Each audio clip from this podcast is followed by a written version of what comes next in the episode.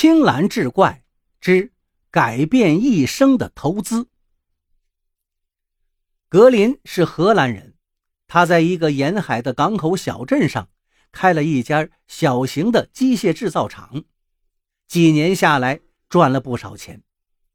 经过深思熟虑，他决定选择一个项目进行投资。很快，投资项目确定了。那就是百里之外的一个偏僻港口小镇上的一家蔗糖厂。格林的举动太奇怪了，熟悉他的人都感到十分不解。思来想去，大家猜测，格林很可能是喜欢上了蔗糖厂的女老板了。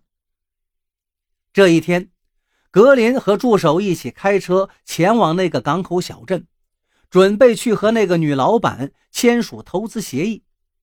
车上，助手跟格林说起了大家的猜测。格林一听，顿时大怒。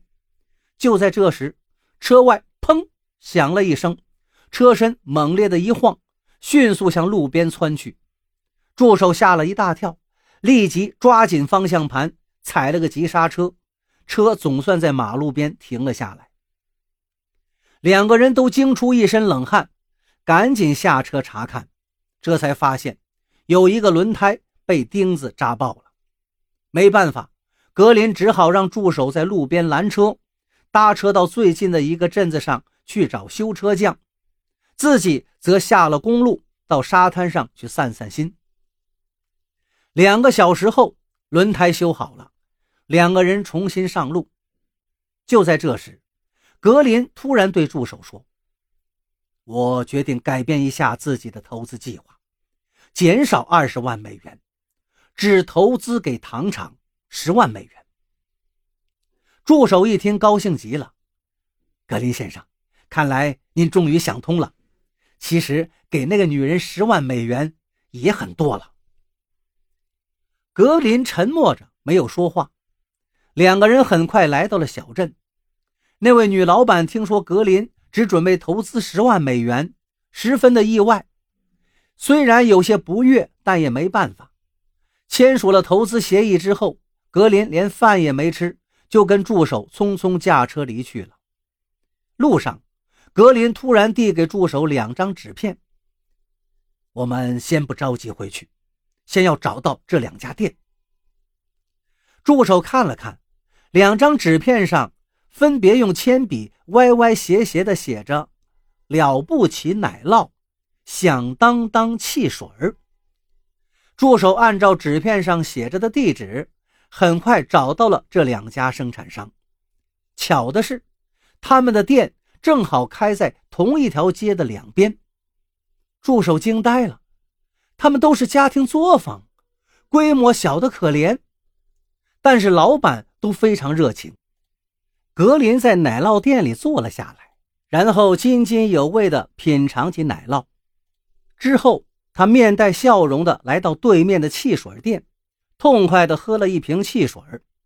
最后，他把这两家老板叫到了一处，彬彬有礼地说道：“两位，我准备给你们各投资十万美元，扩大生产规模，你们觉得怎么样？”说着。他掏出两张十万美元的支票，轻轻地放在他们的面前。两家店的老板全都惊讶地张大了嘴，格林的助手也跟着张大了嘴。就这样，格林成了了不起奶酪和响当当汽水的最大控股商。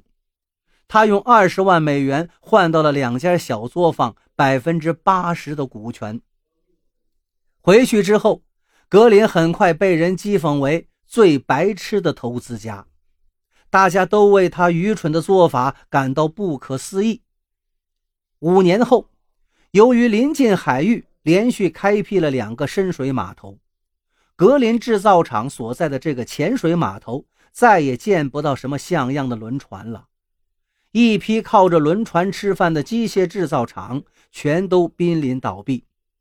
格林的资产全都变成了一堆废物。